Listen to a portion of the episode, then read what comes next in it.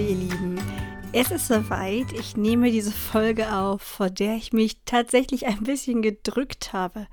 Denn mit dieser Folge, ihr habt es im Titel schon gesehen, ich äh, kann jetzt hier gar nicht mehr groß was Neues verraten, aber es ist kein Clickbait, also keine Überschrift, die dazu führen soll, dass ihr die Folge anklickt und dann sage ich, Edge Badge, äh, ich habe euch reingelegt, ich mache doch weiter, sondern ich höre tatsächlich mit diesem Podcast auf.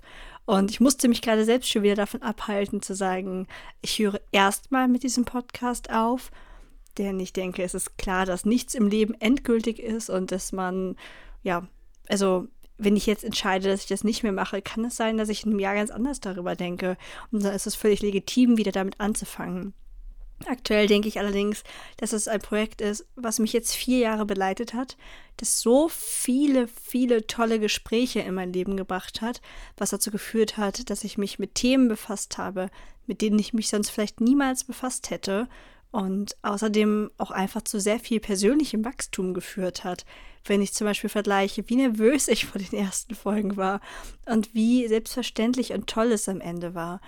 Jetzt fragst du dich vielleicht, ja, aber warum hörst du denn dann auf, wenn es am Ende so toll war, wenn es so viel Positives in dein Leben gebracht hat? Die Antwort ist relativ einfach, die Zeit.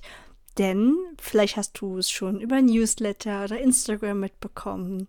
Aber ich bin schwanger und bekomme mein erstes Kind. Im Januar ist es soweit.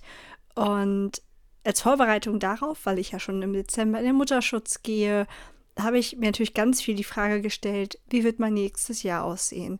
Wie kann ich arbeiten und wofür möchte ich diese wahrscheinlich eher wenigen Stunden, die ich dann zur Verfügung habe, nutzen? Und da ist mir halt immer wieder aufgefallen, dass ich den Podcast wahnsinnig gerne habe, dass mir aber die Kinder- und Jugendbücher, das sind meine Herzensprojekte. Und letztlich geht es ja bei all diesen Dingen um die gleichen Themen. Also der Podcast war quasi immer meine Aufbereitung für die Erwachsenen von Themen, die einfach rund um das Bestärken des eigenen Selbst geht. Und ich habe so viel Spaß daran, das in fiktiver Form für Kinder zu machen. Und wenn ich irgendwann wieder mehr Zeit habe, dann schließe ich es gar nicht aus, dass ich den Podcast wieder aufnehme. Denn es macht mir schon verdammt viel Spaß.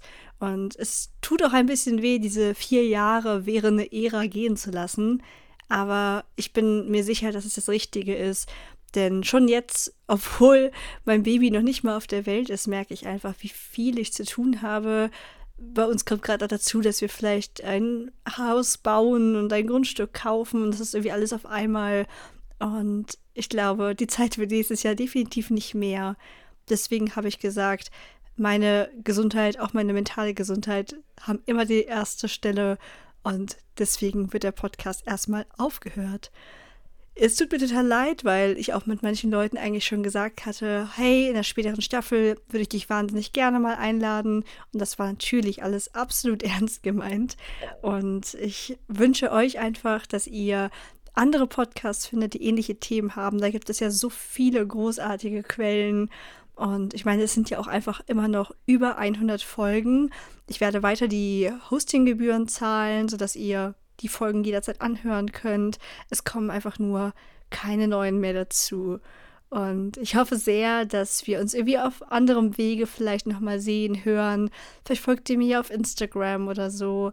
Und ich wünsche euch alles Gute und vergesst nie, ihr seid wunderbar, genauso wie ihr seid.